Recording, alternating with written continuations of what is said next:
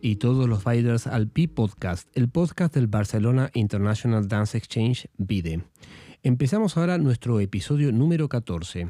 Hoy vamos a entrevistar a Valeria Cosi de Florencia, cofundadora y directora de la agencia TINA Performing Arts, con sede en Madrid, Barcelona y Berlín, que desarrolla y realiza consultoría y gestión de proyectos de artes escénicas. Valeria es ex bailarina e intérprete, es licenciada por la Codars Rotterdam Dance Academy y tiene un máster en gestión cultural de las artes escénicas por la Universidad Complutense de Madrid. En la última década se dedicó a la gestión, curaduría y producción de artes escénicas, se trasladó y vivió en distintos países de Europa como Italia, Holanda y España. En cada uno de estos países, Valeria ha estado trabajando, tejiendo y creando proyectos para apoyar las artes escénicas y artistas como AIDS Container, Ativisi de la Danza, Sharing Training. En Florencia fue directora artística del intensivo coreográfico de verano Open Florence. Ha trabajado también como fotógrafa de danza para Codars Hohe School von Kunsten y para Dancework Rotterdam's André Gingras. Bienvenida al Bipodcast Valeria Cosi. Hola, buenas, ¿cómo estáis? Muy bien, Valeria, contentísimo de tenerte con nosotras. Eh, nosotros con Valeria nos conocemos hace muchos años ya, no solamente compartimos una larga relación eh, profesional con Vide, sino que somos grandes amigos. Y mm, nosotros siempre, Vale, empezamos preguntándoles un poco a nuestros invitados a los podcasts acerca de eh, el por qué están en este maravilloso mundo de las artes escénicas. Entonces, queríamos un poco, para la gente que no te conoce, preguntarte mm, dónde empezó todo esto, ¿no? Y a partir de ahí, eh, consultarte cómo fue el haber empezado a estudiar danza en Rotterdam y luego de tu carrera eh, como bailarina coreógrafa, la gestión cultural en Madrid, cómo fue un poco tu formación y cómo fueron esta, este cambio de pasar de Florencia a, a Rotterdam y de Rotterdam a Madrid, ¿no? Tres lugares totalmente distintos. Bueno, sinceramente creo que es porque no sé hacer otra cosa. Yo recuerdo, tengo siempre un recuerdo muy claro de pequeña en que mi madre durante una comida me preguntó qué era lo que quería hacer de, mayor. Y me acuerdo que en ese momento en Italia, los sábados, en la tele, se transmitía un, un programa eh, que se llamaba eh, Maratona de Danza y yo lo veía todos los sábados, o sea, me quedaba ahí dos horas pegada a la tele viendo ballets todo el rato. Y, y justo en ese momento, bueno, ese es el recuerdo que tengo yo, igual no, no fue exactamente así, así, pero creo que lo que pasó es que estábamos comiendo, mi madre me hace esa pregunta y yo le contesto eso. Eh, creo que tenía como tres años y medio y es cuando, bueno, empecé a mi curso de, de, de danza a partir de ahí, pues nada, yo nunca, lo, nunca dejé, hubo varios intentos por parte de mi familia de disuaderme, pero no, no fue posible. Eh, seguramente en muchos años tenía la ilusión y la gana de convertirme en la bailarina clásica, pero bueno, pues los años pasan y te das cuenta que realmente eso no puede ser por varias razones. Entonces eso se transformó en danza contemporánea, empecé a estudiar, bueno, y nada, llegué a Rotterdam, tenía 19 años me fui a, la audición que hacían cada año en Italia y de repente, pues nada, yo con mucha tranquilidad, porque ya tenía mi futuro planeado en la universidad, eh, empezar el curso como profesora de danza, o sea, tenía realmente toda otra cosa planteada, porque ya, bueno, 19 años, ya estás viejas, ya no puedes ser bailarina, eso te decían, ¿no? Y, y nada, pues voy y me, me, me, eligen. y me voy a Rotterdam, me paso ahí los cuatro años en la, en la, academia, que no han sido fáciles, como para muchos probablemente. Bueno, bueno, se demanda mucho y claro, de repente te encuentras en un entorno que igual no, no era lo que te habías imaginado, etc. Eh, pero bueno, fueron años de mucho aprendizaje, de construir una familia de amigos que todavía existe y de allí con ellos empezar a generar los primeros proyectos de, de gestión. El primer proyecto fue Apes Container, eh, que era una asociación con, que tenía la intención de aunar todos esos artistas y científicos extranjeros que se habían formado en eh, instituciones holandesas y era para generar una plataforma de intercambio y de creación multidisciplinar. Eh, ese stichting eh, asociación se mantuvo activa y funcionante hasta hace pocos años. Em, aunque bueno, igual mm, yo entraba y salía o en realidad he estado presente solo los primeros años. Pero esos años me sirvieron, me sirvieron para desarrollar mis primeros trabajos como coreógrafa y experimentar mi parte creativa, ¿no? mientras todavía seguía buscando mi, mi lugar como intérprete, que no acababa de cuajar. En un momento, bueno, la vida me, me llevó de vuelta a Florencia unos años, ahí dando clases y ahí es donde se fundó y se montó Open Florence, que fue un proyecto muy bonito que desarrollé junto con mis compañeros eh, Giacomo de la Marina, Raquel era Pisardi en, en un primer momento, luego se, se, sumó Eugenia, María Eugenia de Mello.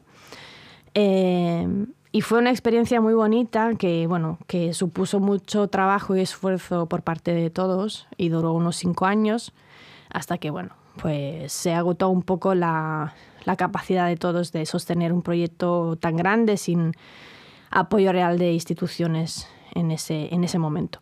Y, pero fue a raíz de este proyecto que entendí que mi camino quizás era más en la gestión cultural. Ahí mi llegada a Madrid por motivos personales, eh, y nada, en esa búsqueda pues eh, acabé en el máster de gestión cultural. De ahí muchas prácticas eh, en diferentes instituciones, la Compañía Nacional de Danza, en el Centro de Danza Canal, cuando estaba dirigido por Natalia Álvarez, en la Frankfurt Dresden Dance Company con Jacopo Godani, y luego también en, en realidades más pequeña como Cuadernos Escénicos de Tenerife. Esto me ha permitido, pues nada, conocer mucho y de muy cerca todo el entorno, bueno, buena parte del entorno en España, pero también de fuera, ¿no? Y obviamente en todo esto no hay que olvidarse todo lo que ha pasado en los años en Vide, todas las personas que, con que me he cruzado, ¿no? En, en nuestros encuentros y que eso obviamente también ha favorecido, bueno, el, el lugar donde en este momento estoy y bueno, podría seguir y luego seguiremos seguro. No, claro, te vamos a, abriste varias puertas y una de ellas eh, tiene que ver con, bueno, con este tránsito ¿no? de, de ser bailarina y coreógrafa hacia la gestión cultural. Eh, ¿Qué fue un poco lo que motivó este cambio ¿no? De, de, de, realmente aparcar la parte escénica, eh, porque realmente no la dejaste, sino que está ahí aparcada. Ya lo hemos hablado, de hecho, a, acerca de eso ayer, ¿no? sí. Pero... Um, ¿Qué, qué, qué, sentís que fue, fue el, o cuál fue el, el, el driving force detrás de, de, este, de este aparcar la escena y, y volcarte, como te volcaste de, manera absolutamente total hacia la gestión cultural y facilitar espacios como el Open Flones, que, eh, que después te voy a preguntar acerca de él también? Bueno, fueron varios elementos. De hecho, esta pregunta siempre me cuesta un poco responder porque realmente no sé cuál es y si hay un único um, elemento. Yo me acuerdo, tengo un recuerdo muy claro de una audición que estaba haciendo para una compañía muy conocida, que no voy aquí a nombrar porque tampoco es relevante, pero donde me di cuenta que el sistema de audiciones en ese momento, que hablamos del 2004, 2005, o sea que ya hace muchos años, um, era un sistema, bueno, que, no, que quizás todavía lo es, porque bueno, ahora ya no lo controlo mucho, eh, como intérprete, pero bueno, es, era como muy agotador. Entonces recuerdo, mmm, llevaba ya un tiempo de viajes los fines de semana, de gastarme dinero, de hacer esfuerzo de, mmm, no sé, trabajar en un catering por las noches en Rotterdam hasta las tantas para poderme pagar el fin de semana que tenía que ir a una audición para buscarme el trabajo, ¿no? Y mientras, mm, pues el esfuerzo de mantenerte mm, en forma para poder sostener esas eh, audiciones. Bueno, todos los bailarines seguramente se reconocen en esta, en esta situación. Bueno, nada, llegué a esa audición y, eh, y estábamos, no sé cuántas, yo creo que más de 3.000 personas en la cola. Empiezan a pasarnos en grupo de 50 y nos pasan a una, a una clase, a un aula mmm, de tamaño regular y teníamos 15 minutos. En esos 15 minutos teníamos que hacer una diagonal de pique pirouette, una diagonal de, de impro y una diagonal de una pequeña combinación que nos habían enseñado allí. Entra el director artístico y dice que tiene muy claro que quiere una, una bailarina con experiencia clásica rubia, un chico eh, con facetas asiáticas y, bueno, y otro perfil. O sea, tenía muy claro el perfil que estaban buscando, pero no se habían preocupado de hacer una selección anterior.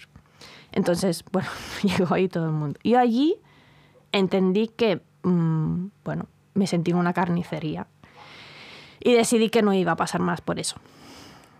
Eso fue un momento bastante importante que, bueno, que me, hizo dar una vuelta.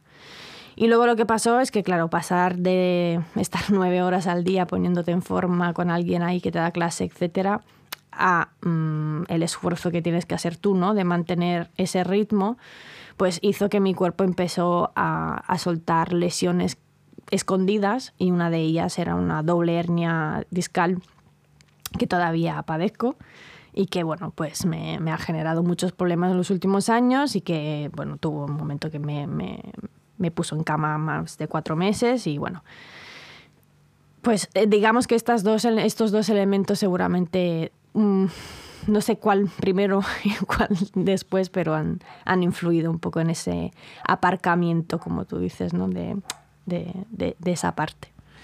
Va, y bueno, hay, cuestiones, ¿no? Como decís, personales, otras que son más, eh, más profesionales. Eh, también tienen que ver cómo, cómo eran en esa época las, las, las sinergias de, bueno, una época que todavía había audiciones, ahora casi no las hay, ¿no? Pero eran, eran como decimos, mm. muy, muy, con un clima de competencia y unas mm. maneras que son bastante discutibles y bastante criticables. Eh, pero una de las cosas que emergió en ese momento fue el Open Florence, del cual nombraste algo hace un ratito, y mm, te queríamos preguntar, ¿no? ¿Cómo, fue tu experiencia como directora de, esa, plataforma? Em, nombraste ¿no? las dificultades que, tuvo para, ustedes el tema de no tener los apoyos que hubiese necesitado este proyecto, pero también qué, qué, momentos recordás, porque yo sé que hubo momentos eh, muy bonitos también que viviste con el Open Florence, eh, y contarnos un poquito de esa experiencia. Bueno, el Open Florence eh, nació desde la necesidad de mía, ya como de Raquel, de devolver algo a nuestro país. Em, Italia es un país que genera muchísimos artistas de la danza, muchos intérpretes buenos em, y hay muchísimos creadores con mucho talento. Lo que pasa es que no hay un sistema que le sostenga.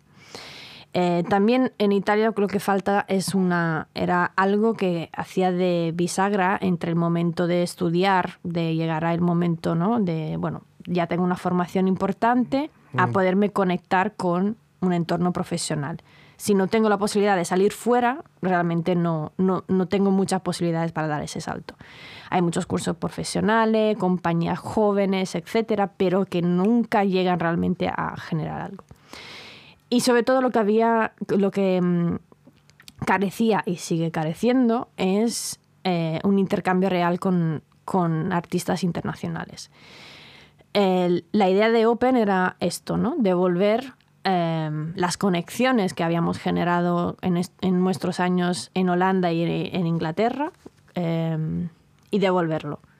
Entonces la idea era generar un encuentro donde había eh, coreógrafos que habían tenido ya una trayectoria importante como bailarines, que estaban empezando su carrera coreográfica, por lo tanto, en ese sentido eran emergentes, que necesitaban un espacio para poder crear con un número suficiente de bailarines. Y por otro lado, tener bailarines recién formados, recién salidos de academias o conservatorios o que justo tenían una, dos años de experiencia profesionales que necesitaban también conectar con potenciales coreógrafos que le pudiesen dar trabajo. Eso era un poco el encuentro que se generaba. Entonces, al final eran cuatro residencias grandes, o sea, había cuatro coreógrafos o coreógrafas eh, que tenían una, entre 12 y 15 días un espacio con un máximo de 10 bailarines donde podían explorar su creatividad. Tenían total libertad de hacer y generar algo con lo que tenían allí. Em, bueno, eso fue muy bonito, pero necesitaba mucha, mucha atención, mucha demanda, mucha preparación, eh, mucha infraestructura. Eh, lo que siempre hemos encontrado dificultad era encontrar la infraestructura suficiente para coger eso. Porque la parte económica más o menos se podía solventar, bueno, eh, de alguna manera se podía llegar a ello, pero la infraestructura era lo que lo que faltaba. Y bueno, y luego lo, parte bonita de ese proyecto era también la posibilidad de hacer intercambio y generar relaciones con otros contextos, como era VIDE, como era también Sharing Training y los activistas de la danza que en ese momento era el grupo de profesionales de Florencia que estaban luchando para, y siguen ahora, porque siguen ahí luchando para que la danza, la creación coreográfica tenga su visibilidad y su espacio en esa ciudad. Bueno, además lograste cosas como, como llevar a, a todo un, grupo de formación desde México, ¿no? Y también, eh, como decías, pese al, a, la, a la falta de infraestructura que había en la ciudad, también mucho del trabajo que se hacía eh, en Open Flores que era muy interesante era que muchos bailarines podían hacer un proceso creativo con un coreógrafo cada año, una coreógrafa, ¿no? Y, que generalmente lo mostraban en espacios abiertos, en anfiteatros, y eso, eso también le daba otro color, ¿no? A, sí, claro. Respecto a otros festivales. Claro, esa era la parte diferencial, o sea, que esos procesos creativos no se quedaban en las salas, sino que eh, luego se presentaban. Se presentaban como work in progress, pero no dejaban de ponerse en escena, de bueno, intentar ponerle algo de diseño de luces. En, los últimos años intentamos también tener esa parte un poquito más desarrollada. Bueno, teníamos como mucha, muchas ideas para ir reforzando lo que es el, el el, momento importante de la, creación, ¿no? La residencia, cuando estás ahí, pruebas, hace, es prueba-error todo el rato. O sea, obviamente no cada año salían cuatro potenciales piezas, pero salía algo que, bueno, pues se había gestado, se había generado porque esa situación, ese encuentro entre esas personas concretas iba a generar eso. Y con eso, pues mm, quizás unos años después cada uno podía utilizar o no lo que se había gestado ahí. Y lo que fue interesante ver es que realmente se generaron, mm, se generaron relaciones laborales después de eso, o mm, sinergias entre personas que todavía hoy en día vemos que siguen en contacto, siguen colaborando y nos hemos vuelto a encontrar en, otras, en otros contextos. Mm. Y, y, también, bueno, te permitió eh, hacer una especie de hub, ¿no? Donde Holanda, ¿no? Ya como vivía en Holanda, sí, ¿no? sí, sí, eso. Eh, entre Holanda, Italia y Madrid, ¿no? Sí. Eh, es como, y España, bueno, pero en este caso tres, tus tres ciudades, ¿no? Sí. Eh, donde has pasado parte de tu vida, mm. estuviesen juntas en un solo sitio que era en tu tierra, ¿no? Y, y, creo que esto está súper bonito porque lo que decías hace un rato, que mm, intentar llevar tu experiencia internacional a tu lugar de origen siempre es un, básicamente es un, y lo sé porque nos conocemos, lo haces desde un lugar de generosidad, no solamente desde la producción, desde la creatividad, desde el contenido, el concepto, que también está claramente, pero es muy interesante cuando uno puede volver a ese sitio y decir, bueno, ¿cómo sería si, si, implanto todos estos saberes con las personas con las que trabajo aquí, ¿no? ¿Qué pasaría? Mm. A nosotros nos pasó en su momento cuando hicimos el satélite de hmm. Vide en Buenos Aires, ¿no? Después de, fue en, hace ya en el 2014, hace siete años, y claro, fue muy interesante la experiencia de llevar una práctica y una manera a, un lugar como en el caso mío, ¿no? Que, eh, y, que estaba Marcela también, la, productora anterior de Vide, que era de, también de Argentina, ir a nuestro país a, eh, de origen a llevar esa práctica. Siempre te encontrás con, con diferencias, con lugares, con cosas que no sabes, con cosas que sabes.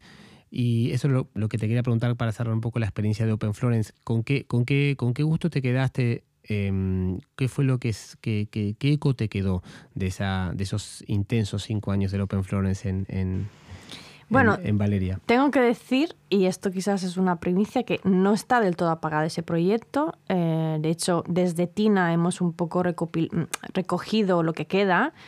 Eh, que fue mm, hace, dos años, hace tres años se gestó una pequeña colaboración con la Bienal de Lárnaca en Chipre, donde se hizo como un bueno, como un, con un coreógrafo y con, con, un grupo, con un solo grupo de, bailarines. Este año se va a replicar ya como va a estar a cargo de ello. Eh, utilizamos la plataforma de Tina, le hemos dado un poco la vuelta al proyecto.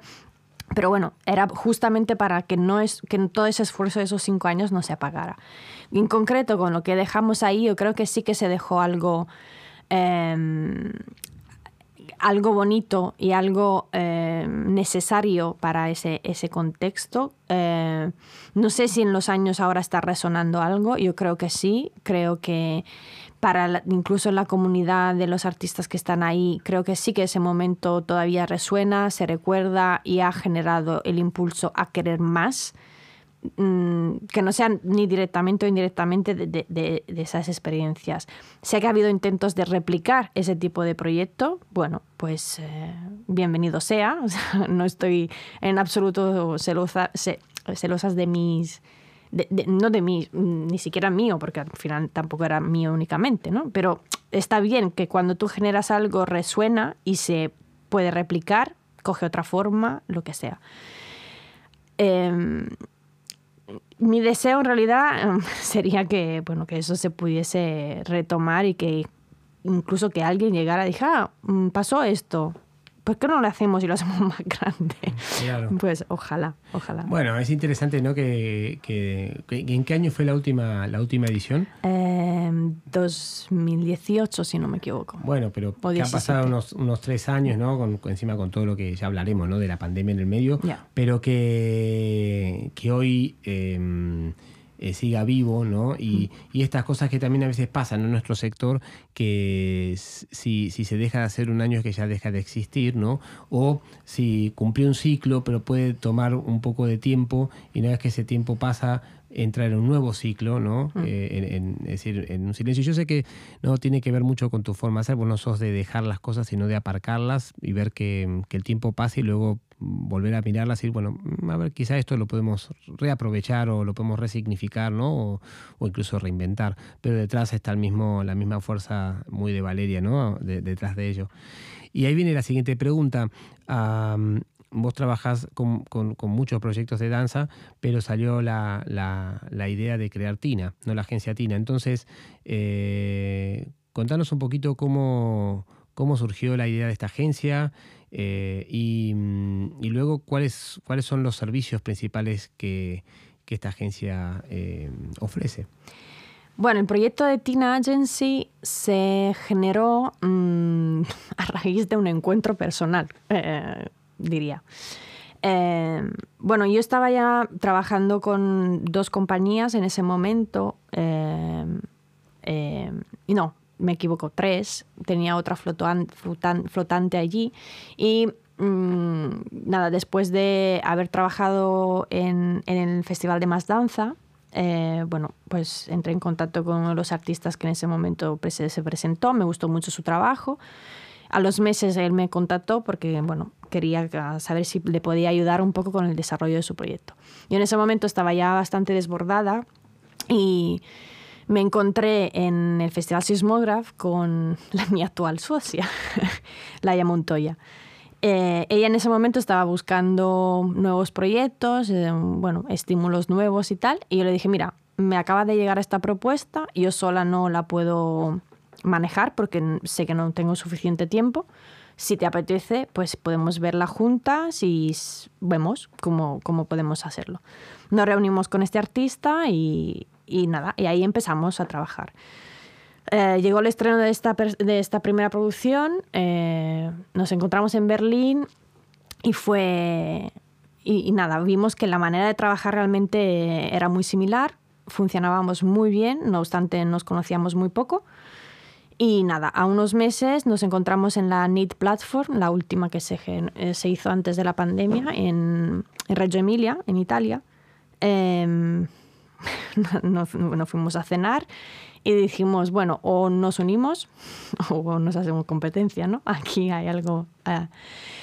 Y nada, eh, hablando más en concreto, vimos que realmente teníamos un proyecto muy similar en la cabeza, las dos, y nada, decidimos ir a, por ello.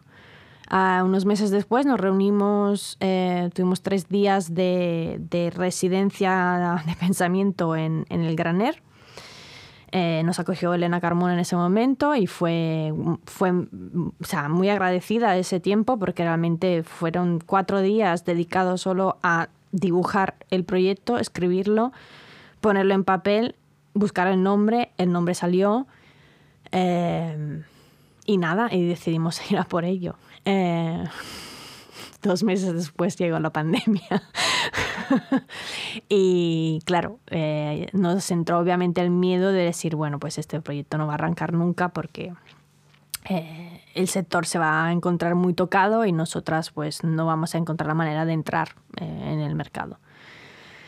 Pues nada, nos dimos cuenta que no, no era eso el caso. Eh, de hecho, se reforzaron mucho los proyectos durante la pandemia. Todos los proyectos artísticos que estábamos gestionando, y cuando hablo de proyectos artísticos hablo de compañías, de artistas que tienen una trayectoria o no, pero tienen un discurso artístico muy claro y que, nos, que vemos que tienen una capacidad a largo plazo de ser sostenibles, de generar estructura, de generar un proyecto artístico que pueda durar. Eso es algo que para nosotras es fundamental, viniendo un poco también a lo que me preguntas de, qué tipo de servicios y cómo estructuramos el trabajo. Eh, nada, los proyectos se encontraron reforzados y decidimos pues nada, apostar para dibujar nuestra imagen, nuestro, nuestra página web y, empezamos con, ello a finales de, de 2020. Y nada, en marzo de 2020 se publica nuestra web, digamos que eso podemos indicarlo como el momento real de existencia, pero nada, el proyecto realmente lleva funcionando ya hace dos años. Em, al lado de las, eh, del seguimiento, llamámoslos eh, management, llamámoslos acompañamiento de las, de las compañías, em, generamos también otro tipo de servicios. Uno de ellos son consultorías que se desarrollan en un tiempo más determinado y que nos solemos ofrecer a esos artistas que no se ponen en contacto con nosotras porque piensan que están buscando una cosa en concreto y luego resulta que en realidad antes de llegar a esa cosa concreta, que muchas veces es la distribución, hay otros pasos que dar. Entonces les ayudamos a llegar a ese momento, a revisitar todo el proyecto, desde todos los elementos necesarios que tienen que estar, y les hacemos una, una, parte intensiva de revisión, de trabajo conjunto, y luego hay una parte de, más alargada en el tiempo de seguimientos, de feedback, de, de, acompañamiento. Em, pero al lado de esto también desarrollamos proyectos nuestros. Uno de ellos, como decía, es esta colaboración con la Bienal de Nárnaca eh, otro es una colaboración que estamos empezando a desarrollar con Movement Talks, que era otro proyecto que había desarrollado ya como de la Marina, y que sigue, bueno, había y está desarrollando él, entonces estamos dibujando una colaboración en ese sentido y muchos más que vendrán. Eh. ¿Y con qué, con qué artistas podrías nombrarnos de los que, de los que están trabajando desde la agencia Tina? Porque yo sé que trabajas con otros artistas como Valeria Cosi, ¿no? Pero en este caso como agencia Tina, que, mm, porque, porque tienen una, un, un foco internacional, ¿no? También. Sí. Eh, en este momento eh, tenemos ocho artistas, son, en España en concreto son Antonio Ruz, Paula Quintana, Colectivo La Majara, eh, Fabián Tomé, La Señorita Blanco, Pau Arán, eh, Jotan Pelet, que trabaja en, en Berlín, y Novo Flot. Espero no haberme dejado nadie fuera. Si no, que no se ofendan. Eh, y bueno, son todos perfiles, yo conozco la gran mayoría de, los trabajos de, esta, de, estas, de estos creadores o creadoras, son perfiles muy distintos. Mm. Y te quería preguntar, ¿no? porque a veces a nosotros nos gusta no desmitificar, pero a veces hay mucha creencia ¿no? detrás de lo que es el trabajo de seguimiento o estas palabras, ¿no? acompañamiento, eh, management y demás. Y de hecho, ayer charlábamos off the record ¿no? el tema de, de, lo que es el mercado, cómo está y demás. Eh, estaría bueno también que le compartas a la gente que nos está escuchando eh, cuál es tu mirada de, un posible, de una posible manera eh, de hacer para un artista, ¿no? que no solamente, como estamos los dos de acuerdo, es producir obras y salir de gira. Entonces, si nos podrías compartir un poco tu mirada, porque creo que es importante también de cara a si algún artista que está escuchando se quiere acercar a ustedes, pero también para, para tenerlo en cuenta para quizá trabajar con otra persona, ¿no? Claro. Bueno, para, nos, para mí, pero para Laia también, o sea, para nosotras como Tina, lo importante a la hora de elegir con qué artista trabajamos, lo que decía antes, para nosotras es importante detectar que haya un discurso artístico sólido, eh, porque con ello se puede ir construyendo una, una, una estructura. O sea, nuestro, cuando hablamos de acompañamiento, es que el trabajo que hacemos semanalmente, diariamente, es... Mm, construir esa estructura de personas, de equipo que necesita ese proyecto para existir. Para existir no hoy solo y hoy de aquí a los próximos seis meses que se tiene que desarrollar la producción, sino que hoy, mañana, en dos años, en tres años, cinco años. Lo que se intenta hacer generalmente es justamente eso, ¿no? Hacer una proyección de lo que queremos hacer hoy, en dos años, en tres, en cinco. Em, y de allí se va construyendo. Se va construyendo con ellos una red de, conexión, de conexiones que nosotras llamamos ecosistema, que no, no depende de nosotras, porque nosotras mm, podemos ser prescindibles en algún momento, si quieren.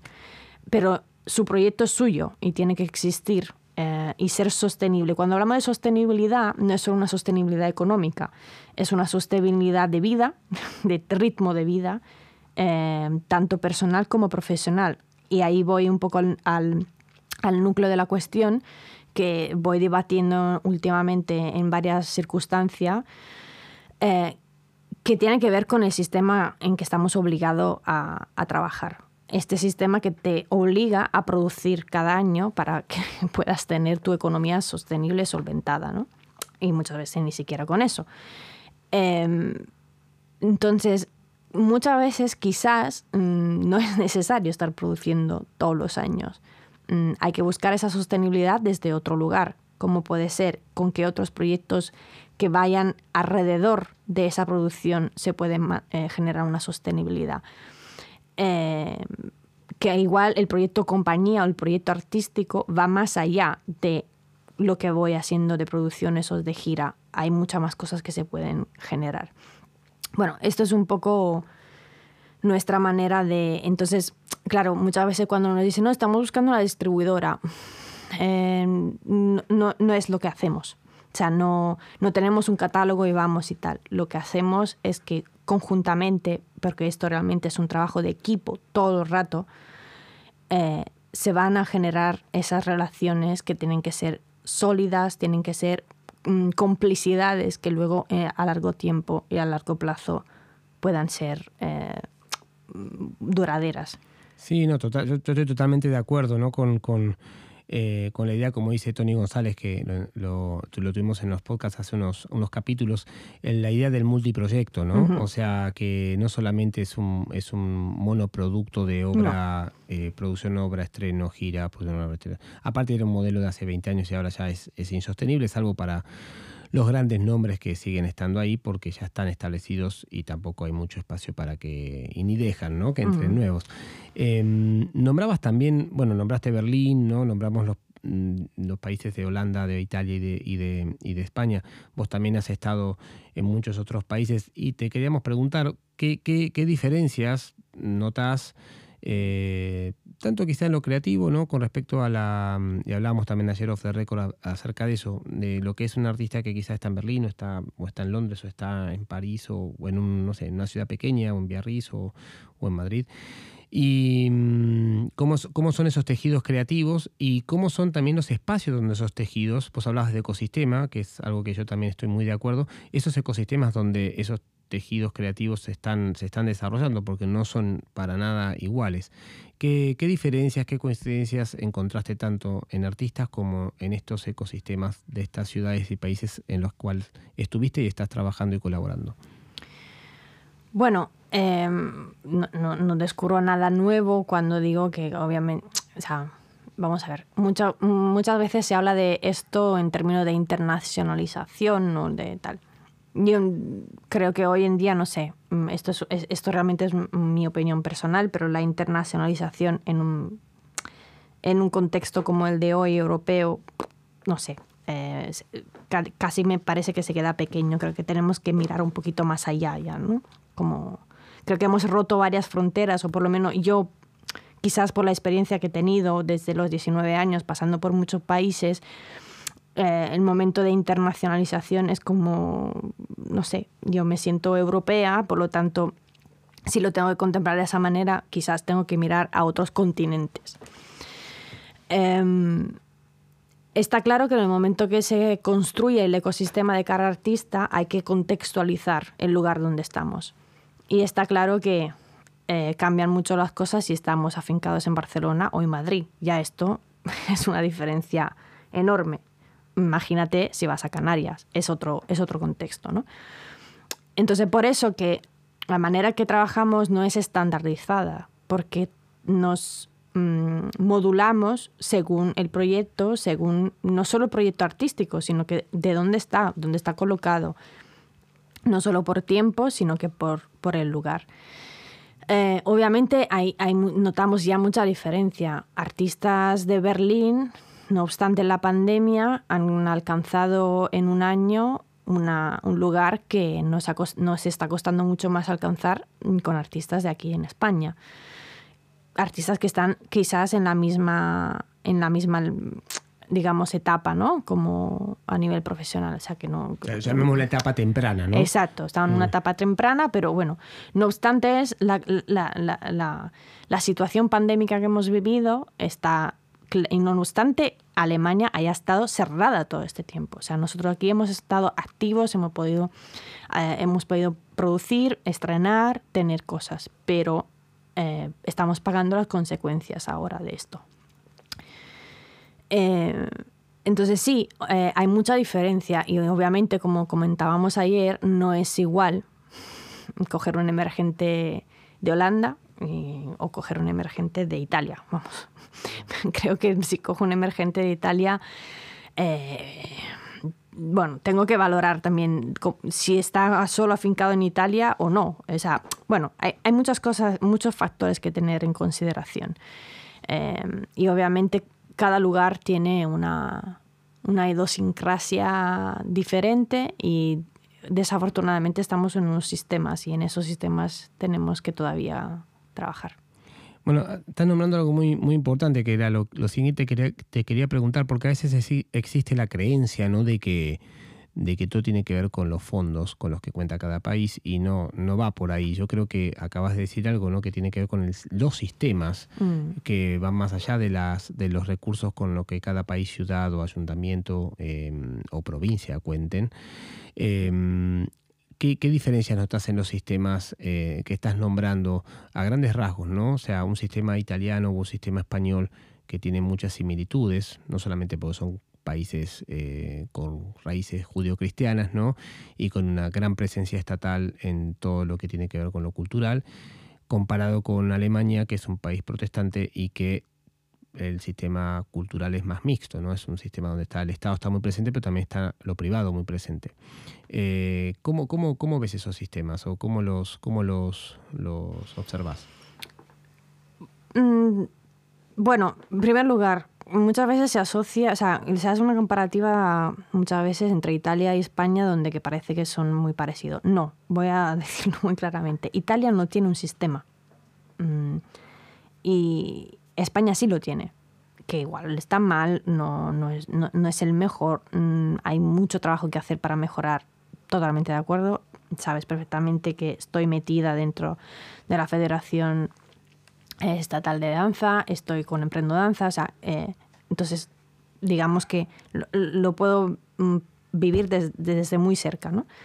Pero Italia no tiene eso, no tiene un tejido asociativo, no tiene un, sector que está em, cohesionado y trabajando para alcanzar una mejora, ¿no? O, o sea, cada uno intenta por su parte, porque claro, eh, cuando esto naces para hacer esto, es que solo, solo, sabes hacer eso. Lo que pasa es que Italia, por ejemplo, es un país que tiene una, una cantidad de patrimonio enorme, impresionante, que tiene que gestionar. Mm. Claro, pero que por otro lado deja muy poco espacio a que haya, eh, que se genere eh, economía alrededor de lo que son las artes escénicas. Em, no sé si me estoy perdiendo quizás un poco en, tu respuesta, pero... Está muy bien que, hagas una, comparativa, porque a veces en España se piensa que todo está mal, y sí, que hay cosas que están mal, pero hay cosas que no están tan mal, que están bien. ¿sí? Mm. Eh, por lo menos tenemos una federación, ¿no? Bueno, nosotros hemos coincidido en, de muchas formas, con muchas versiones de Valeria y Sebastián en, esto, ¿no? también mm. con, la Asociación de Danza de Cataluña, vos con la de Madrid. Y, mm, em, y bueno, también eh, nosotros estamos esperando en España que por, por de una vez se pongan de acuerdo eh, varios ministerios y promulguen la ley del estatuto del artista, ¿no? Eh, ¿Cómo ves esa situación, ya que hablabas de Italia, ¿no? Con, todas estas carencias ligadas a un patrimonio que no deja que nuevos patrimonios salgan, ¿no? Con España que está en este momento que nunca termina de, dar el salto a, darle lugar a la, a la cultura escénica que se merece. Bueno, yo tengo que, mm, bueno, la cuestión del estatuto del artista justo ha sido tema muy muy fresco de la semana pasada, porque antes de este repentino cambio nuevo de ministro de Cultura, pues se había producido una, una reunión de la mesa de, de Mercartes justamente la semana pasada con al- algunos representantes de las varias asocia- asociaciones que, y federaciones que hacemos parte de esa mesa, con el ministro, eh, ex ministro, para justamente valorar cómo avanzamos, de qué manera, cuál es la agenda para esto, ¿no? Y seguir presionando sobre las reivindicaciones que tenemos al respecto. Claro, hoy en día todo ese discurso hay que volver a hacerlo de nuevo. Entonces, hay, eh, tengo la sensación que el estatuto del artista se utiliza como eh, eslogan político eh, cuando sirve, porque de repente hace unos meses volvió a estar en la, en la agenda política, pero no sabemos cómo, pero nunca se alcanza ese objetivo es, un, es, un, es una ley importante que tiene que llegar ya. Tiene que llegar y este es el momento para que suceda, porque mm, no nos podemos levantar de la pandemia reproduciendo todo lo que ha habido antes, porque si no, mm, no vamos a salir de esta crisis. O sea, ya llevamos años desde la última crisis económica, donde si, vemos, si vamos a mirar todas las eh, los indicadores de lo que hemos perdido económicamente como mm, y lo que han seguido aportando los artistas para sostener sobre todo el sector de la danza mm, es que no lo podemos reproducir después de esta crisis. O sea, hay que dar un cambio, un cambio radical. Em, pero tengo bastante dudas sobre cómo y en qué momento se van a generar estos cambios. Lo que seguramente puedo, puedo afirmar es que hay una, una cohesión dentro del sector que, bueno, que, que es muy importante, que por primera vez se ve y que seguramente estos, estos meses de pandemia que han sido agotadores para los que hemos estado en las varias mesas sectoriales han producido eso, ¿no? Una cohesión fuerte, un diálogo constante. Ahora hay que, hay que seguir ahí, no hay que perderlo, sobre todo no hay que perder el foco de que estamos todos, desde las salas, las instituciones, las compañías, los artistas, estamos todos luchando para lo mismo, que es mejorar la sostenibilidad del sistema cultural. Bueno, eh, es, eso eh, es algo que, eh, que a veces se, se les olvida a algunas personas, ¿no? Que, eh, que no es un ejercicio individual pertenecer a, a esta, a esta familia maravillosa de las artes escénicas y la música, ¿no? Pero, Mm. sino que es un trabajo de grupo, ¿no? Y, y hay una conciencia sindical que a veces acá cuesta un poco, ¿no? Comparado con otros países. Por eso también, vos que estás trabajando ahora mucho con Alemania, eh, yo he tenido la posibilidad de trabajar también, y lo sabes, muchísimos años allá, pero mm, estamos acá para escucharte. Eh, preguntarte qué, qué, ves en el sistema alemán eh, que se diferencia con respecto a esto, ¿no? Con respecto a esto que conocemos de, de España y con respecto a lo que nos compartías antes de Italia. Bueno, eh, es verdad que Alemania ha respondido de una forma que, bueno, mediáticamente podría parecer eh, wow, ¿no? Que de repente, pues, en tres días los artistas tenían 5.000 euros en su cuenta para sostenerse. Ya. Pero lo que ha pasado es que estos artistas han estado un año entero eh, o más mm, donde su trabajo ha dejado de ser el trabajo artístico, sino que se ha convertido en escribir proyectos o aplicar a subvenciones para explicar lo que han perdido por la pandemia. Em, entonces, bueno, ha generado mucha frustración. Recién se abren los, los teatros, esto ha pasado el mes de junio, ah, se vuelven ahora a tener festivales, se vuelve a compartir la escena y era algo realmente que había llegado a ser una necesidad mm, incluso para la sanidad mental, me atrevo a Totalmente. decir. Bueno, la, la- la cultura de, de ellos es, es ir al teatro mucho, no solamente ir a ver danza, ¿no? Exacto. Claramente. Incluso para o sea, la sanidad mental de los artistas, porque realmente te encuentras en un estado donde ya no sabes cuál es tu, qué, qué es tu rol, ¿no? Eh, y mm, ahora mismo, bueno, tienen un plan de ayudas y subvenciones para seguir, digamos, manteniendo las estructuras hasta 2022, porque bueno, mucha, mucha gente de los que tenían ayudas de cuatro años han tenido que reducir plantilla de personal, etcétera. Entonces, para reactivar ese mercado, pues eh, se están activando ayudas para sostener las estructuras hasta 2022.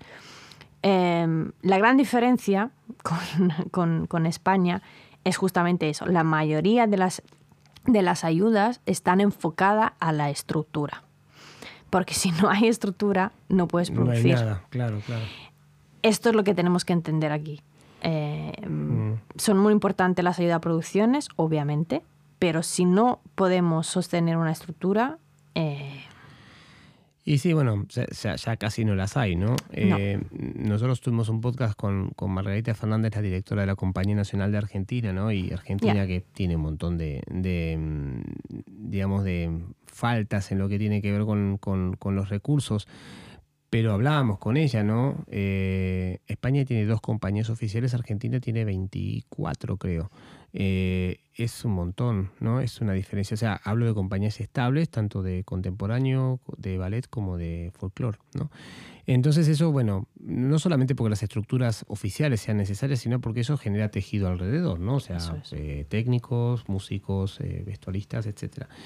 Pero mm, yo creo que también lo que es interesante es que quizá mi experiencia en otros países, y lo hago muy cortito, es que quizá no está este ejercicio de tener que explicarse de cero cada vez, seas quien seas, ¿no? eso es un poco lo que me parece pasa mucho, mm. bueno, parece no creo que pasa en España, ¿no? Que es, seas quien seas, tengas el recorrido que tengas, hay una, hay una, hay un ejercicio de explicarse una y otra vez. Y después en el sector, que también nuestro sector es lo que es, ¿no? Que tampoco, digamos, nosotros dos este, somos de los que no estamos quejándonos, sino como demuestran tus palabras, eh, haciendo cosas para que las cosas mejoren, no haciendo acciones, no solamente quedándose en el panfleto. Y, también quizá, eso es lo que te que preguntar, eh, eh, que ya un poco contestaste, pero hay un cambio de dinámica, incluso previo a la pandemia, de cómo nos estamos relacionando en el sector de la danza con el resto de los sectores escénicos, que no son pocos, ¿no? y que ahora hay un poco más de solidez en un discurso común. Sí, yo creo que hay más solidez e incluso creo que hay algunas instituciones que están empezando a entender que ya trabajamos todos a una y que no, no es una lucha con, del sector contra las instituciones. Hay algunas que se resisten, tengo algunas muy cerca en mi, en mi territorio, pero hay otras que sí que han, han entendido que, que, que, se va más allá de allí, ¿no? Eh, y que si no, realmente, si no nos sentamos todos en, en, en, esas mesas con el mismo objetivo, que al final es lo mismo para todos, simplemente que, claro, el sector te, te dice qué tipo de necesidades tiene. Y tu institución pública, como estás dando un servicio público, tendrías que responder, intentar cambiar ese sistema para que se se alcance esa necesidad del sector.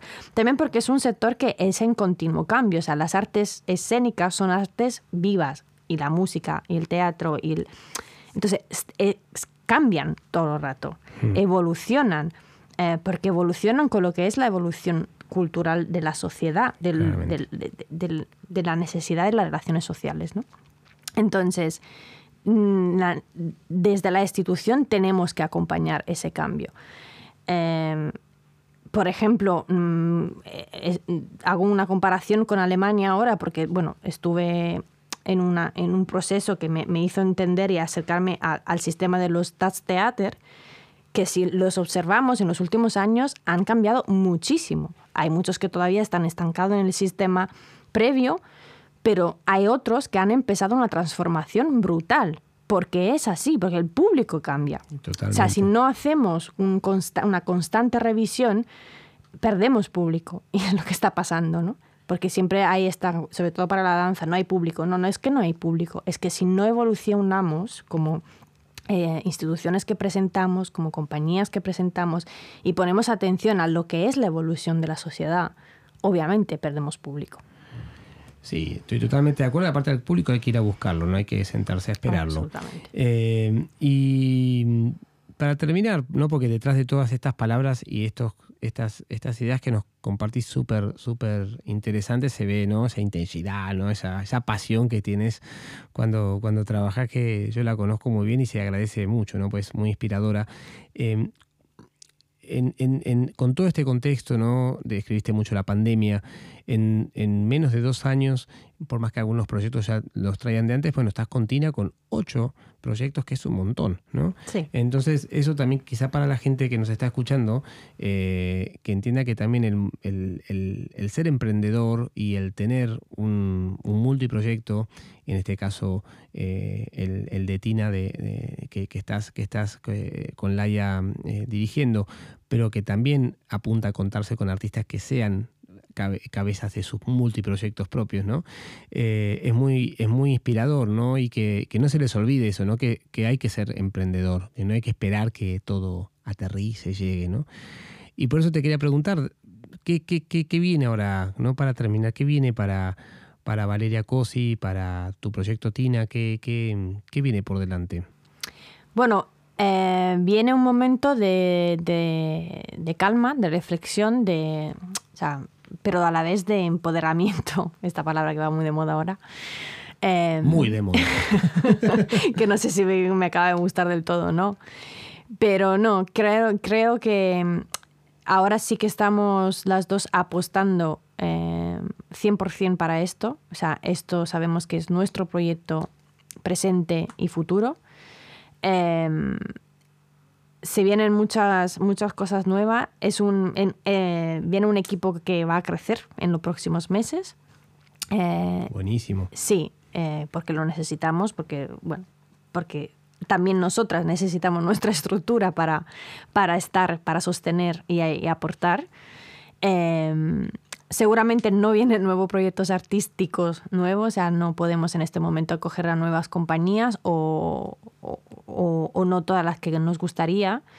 Em, entonces ahora viene un momento de mm, estar con lo que tenemos ahora, mm, fortalecerlo, consolidarlo, alargar el equipo y seguir apostando y seguir arriesgando. O sea, emprender, y es lo que yo creo que cada artista que tenemos en nuestra que son nuestros colaboradores, o sea, nos, así los, los, vivimos y así lo percibimos y así los llamamos, eh, son emprendedores a su vez.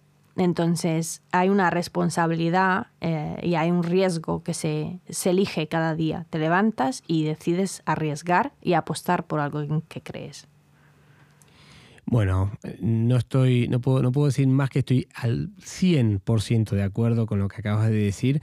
De todas maneras, aunque no estén tomando nuevos artistas, sí que pueden contactar con ustedes, ¿no? Para, para servicios de, asesoramiento. Sí, con tu permiso vamos a poner la web en, el, pie del video de, del podcast. Y bueno, Valeria, te queremos, te queremos agradecer muchísimo. Es, es un placer escucharte, eh, es un placer ver toda la evolución eh, que has tenido, ¿no? Todavía me acuerdo del primer viaje que hicimos juntos a, México en el 2014, en 2015, mm. eh, al, al, camping y bueno, y, de ahí para acá, ¿no? En estos seis años, bueno, es, es, impresionante todo, todo lo que has producido, hecho, mm, concretado, ¿no? Es, es muy inspirador y, y, a nosotros nos gusta mucho eso porque a veces siempre el discurso no es el no, no se puede y escucharte, saberte, ¿no? Porque no solamente vuelvo a repetir un discurso, sino que detrás hay una acción, hay una manera de entender lo que es este trabajo, em, siempre inspira y, a mí escucharte no deja de hacerlo. Así que muchísimas gracias por haber estado con, con nosotras. Gracias a vosotros, siempre un placer. Bueno, esto fue el podcast número 14 de Vide y nos encontramos en el próximo. Muchas gracias.